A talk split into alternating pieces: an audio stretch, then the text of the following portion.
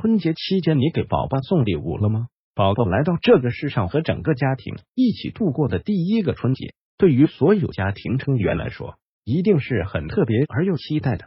你一定在想该如何给分享节日的喜庆，但又不会打扰到他的日常作息。下面我们给大家总结了一些经验，让宝宝和家里人一起享受这个喜庆的节日。如果家里的宝宝是个新生儿，那么他还太小，还不能参加很多活动，所以无法享受那些热闹的场面。但是这时候的宝宝的小眼睛就已经可以观察周围的事物了，尤其对那么明亮的灯光感兴趣，而且听力也不错，优美的音乐也能吸引到他。因为新生儿只能看到眼前二十厘米的物品。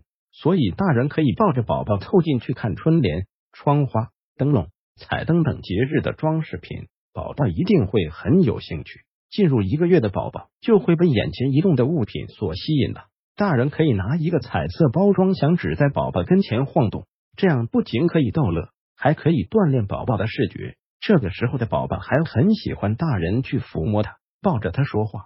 这个时候宝宝还不会认生，很喜欢盯着大人们看。宝宝从五六个月开始就开始区别熟人和生人的面孔了，也开始有了自我意识，能够意识到自己是一个独立的个体。对于认生的宝宝来讲，有陌生人抱起他，他可能就会哇哇大哭。这时候家长应该耐心给宝宝解释，分解宝宝的压力。给客人解释的同时，也要给宝宝一点时间，慢慢跟客人熟起来。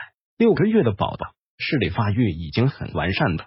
这时候，大人可以抱着他看看春联、年画、外面的烟花。宝宝虽然还很小，但是这么热闹的场面也会让他感受到。另外，宝宝在一个月以后，听力发育就很成熟了，可以给宝宝放一些轻柔的音乐。虽然宝宝现在不一定能听懂大人的语言，但是大人还是可以给宝宝读一些故事书，或者拆礼物包装纸、门铃声以及客人来往的声响。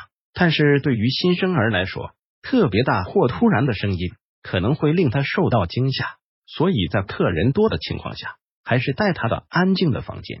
那么，如何能减少宝宝的哭闹呢？对于小宝宝来说，神经系统还处为发育过程中，所以还应该是以安静的环境的为主。太多的陌生面孔、声响可能对宝宝造成刺激，所以还是应该围绕宝宝的作息安排一些活动。如果宝宝看起来已经很困了，比如做出揉眼睛。拉耳朵、哭闹的情况，就应该带他到相对安静的房间，哄他小睡一会儿。如果宝宝表现出来很烦躁，也要找一个相对安静的环境，让他安静一会儿。新生儿醒后晚两个小时左右，通常就需要再睡一小觉。有肠绞痛的宝宝，对各种感官刺激也会更加敏感。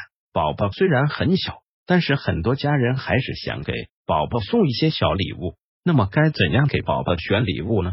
对于刚出生的新生儿来说，选一些图案对比较鲜明的图书和色彩明亮的玩具是一个不错的选择，或者是音乐床铃等能够缓慢移动并同时发出轻柔音乐的玩具也可以选择。对于三至六个月的宝宝来说，他们已经开始对自己的双手产生兴趣，能拍打、抓过玩具了，所以可以选择一些利于抓过的小玩具，但是要确保所有的玩具是可以啃咬的。而且上面没有可能会脱落的小部件。对于一些会爬的宝宝，他的精力也是很足了。自由移动会让宝宝很兴奋，所以大人可以陪他做一些小游队，比如让他想办法去够一些物品，有助锻炼宝宝大动作和精细动作的能力的玩具，适合这个阶段的宝宝。总之，不管多大的宝宝，送他节日礼物对他来说都是有意义的。那么春节期间，你给宝宝送礼物了吗？